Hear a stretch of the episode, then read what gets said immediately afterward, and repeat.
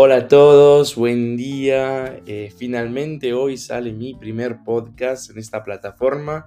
La verdad es que lo tenía pensado desde hace mucho tiempo, pero nunca tuve la, la oportunidad y la posibilidad de grabar algo. Pero bueno, permíteme que me presente. Yo soy Gianni, soy de Italia, eh, vivo en un pequeño pueblo en provincia de, de Caserta, cerca de Nápoles. Y y espero que este podcast sea útil a todas las personas que quieren aprender español, que quieren practicar su español y sobre todo todas las personas que quieren escuchar un acento diferente del, español de España. Porque a mí ya se fue desde hace mucho tiempo gracias a mi viaje a Buenos Aires en particular. Y, bueno, le quiero contar un poco de mi vida. Eh, antes que nada, yo soy profesor de idiomas, eh, enseño privadamente, doy clases particulares de inglés, francés y español desde hace tres años. Y lo que me gusta de mi trabajo es que puedo compartir con la gente mi, mi conocimiento, lo que soy, las metodologías que desarrollé a lo largo de mi vida a la hora de aprender un idioma. Yo tengo la convicción de que mm, aprender un idioma no es fácil. Em, requiere un proceso largo, mucha práctica y sobre todo em, hace falta invertir en nuestras vidas. O sea que si tenemos la posibilidad de viajar, de irnos de Erasmus, qué sé yo, eh, eso forma parte del proceso de aprender un idioma. Y a veces nos dan la, impresión que para aprender un idioma tenemos que empezar sí o sí de la gramática, de los pretéritos, del presente, del subjuntivo, de todas esas cosas. Bueno, a la hora de empezar a trabajar con niños, porque yo trabajo mayormente con niños, me di cuenta de que eh, ellos no quieren aprender la gramática. No puedo explicar a un niño de ocho años el, pretérito indefinido, el pretérito pluscuamperfecto, o sea que me va a mirar con una cara y dice, ¿qué es eso? Eh, a la hora de... Desde mi punto de vista, eh, los alumnos deben tener paciencia, ese es un requisito fundamental, y los profesores, al mismo tiempo, tiene que dar la impresión de que los alumnos estén viviendo el país, porque si yo hablo en inglés explicando dos horas, tres horas la gramática del país, del, idioma, perdón, eh, pero no hablo nada más que eso, eh, a los estudiantes le va a costar mucho entender y eh, facilitar el proceso de aprendizaje.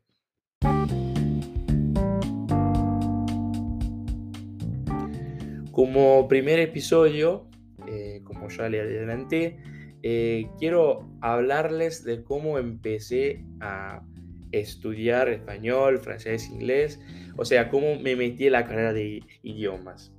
Bueno, eh, cuando yo terminé la secundaria, en italiano correspondería a la, a la escuela media, em, ni tenía planeado meterme en la carrera de idiomas, o sea que yo quería dedicarme a las artes, em, a la pintura, a la, escultura, todo esto, eh, pero eh, era el 2013 cuando me enamoré de una chica eh, que era en esa época mi mejor amiga ella un día me dijo, eh, Yanni, yo me voy a meter en la cara de idiomas, voy a tal instituto, eso, eso. Yo, ah, sí, yo también.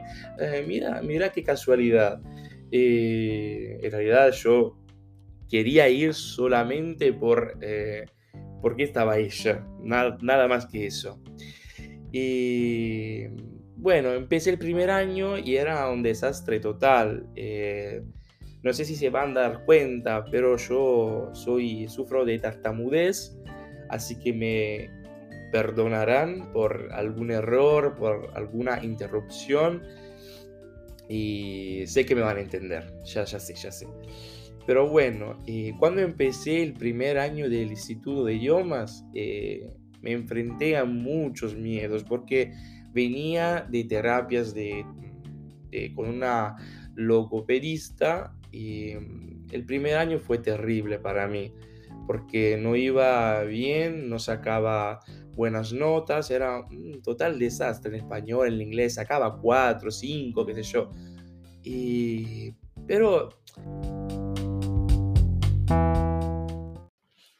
los meses pasaban, pero yo veía que esta chica no me, no me, correspondía. Y yo sufría mucho, yo lloraba, mis amigas me apoyaban, me soportaban sobre, todo. ¿Y qué pasó? Que en segundo año y algo empezó a cambiar en mi vida. Llegó una profesora que yo le debo todo, porque desde el momento en que ella llegó, eh, mi corazón empezó a, latir para el, español. Capaz que en este momento me esté escuchando, no sé, eh, era la profesora Bolino, una profesora muy joven, tenía en esa época, me parece, 27, eh, 28 años, ponerle, no me acuerdo bien, y tenía una pasión hacia el español, hacia la cultura española, hablaba todo el tiempo en español, nunca en italiano, o sea que yo hasta hoy nunca la escuché hablando en italiano a esa. Eh, pero bueno, eh, me encantó y desde ese momento, desde septiembre de 2014, empecé a estudiar bien español. ¿Cómo empecé a estudiarlo? Bueno, simplemente eh, mirando películas, escuchando música en, castellano y mm, la, bueno, la cosa un poco mm, divertida es que yo empecé a ver eh, en español El secreto de Puente Viejo. Eh, es una soap opera, una serie eh, que, que, tenemos en España, en Italia, no sé si en otra parte del mundo hay, pero mm, en Italia es muy famosa y, y cuando yo empecé a mirarla me, me, gustaba la historia, me gustaba de lo que hablaba y yo dije, bueno, la voy a, la voy a buscar en alguna red española, qué sé yo y empecé a, mirarla en castellano y la cosa tan rara era que yo, em, la cosa rara fue que yo entendía todo lo que los capítulos de la serie decían, los personajes, las tiradas, todo, y puede que el español eh, se parezca un poco al italiano, así que es muy fácil el proceso. Pero mm, yo no creo que sea así. Así que empecé a mirar, a mirar, a mirar, me, me llamaba la atención todo mm, contenido español, todo lo que se refería eh, y remitía a España para mí era algo a ver, o sea, sí o sí. Em, eso no me pasó con el inglés y el francés, pero eso lo vamos a hablar en otro episodio.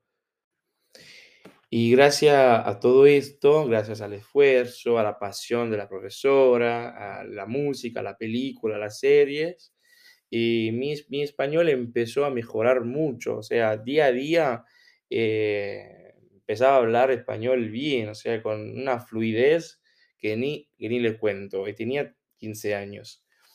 Em, ¿Qué pasó después? en tercer año, eh, esa mina que me, que me, gustaba se fue, se fue porque no, no le gustaba la escuela, no le gustaba nada, no, no sacaba buenas notas. Yo en ese momento empecé a sufrir un poco de, de ansiedad, de preocupaciones, de un, periodo de que todos los, los, adolescentes eh, se enfrentan. Y así que yo también tuve mis momentos un poco de depresión, llamámoslos así, pero no era de depresión. Y mm, ella se fue y yo ni tenía más interés en ella, no, me gustaba más, simplemente eh, terminamos siendo amigos Y ahora han pasado muchos años, o sea que no la veo desde hace mucho, como seis años, sí. Yo tengo ahora el próximo, el próximo mes voy a, cumplir 23 y me gustaría verla. No sé si escuchará mi podcast y capaz que se eh, identifique en lo que le estoy contando. Y puede que sí, no sé.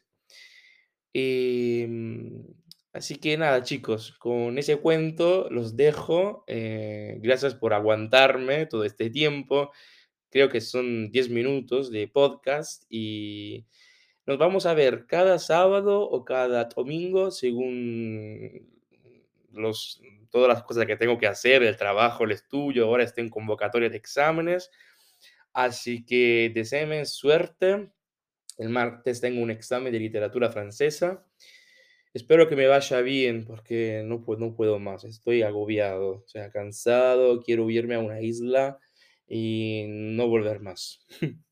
Pero bueno, nada, chicos, eh, que tengan un buen domingo, un buen comienzo de semana y los espero el próximo sábado. Chao, chao.